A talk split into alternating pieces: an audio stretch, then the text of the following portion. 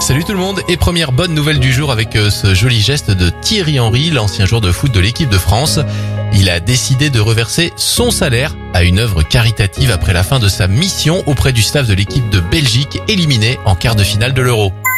Bonne nouvelle maintenant pour la planète, le pays de Galles a décidé de ne plus construire de nouvelles routes. Pour aller vers la neutralité carbone, le gouvernement ne veut plus encourager la création d'infrastructures favorables à la voiture. Enfin, bonne nouvelle pour les malades, direction la France avec euh, ce laboratoire toulousain qui a créé un kit de senteur pour aider les patients à retrouver l'odorat après une maladie. Ce kit est notamment adressé aux patients ayant subi une chimiothérapie. C'était votre journal des bonnes nouvelles. Vous pouvez le retrouver maintenant sur notre site internet et notre application Radioscoop.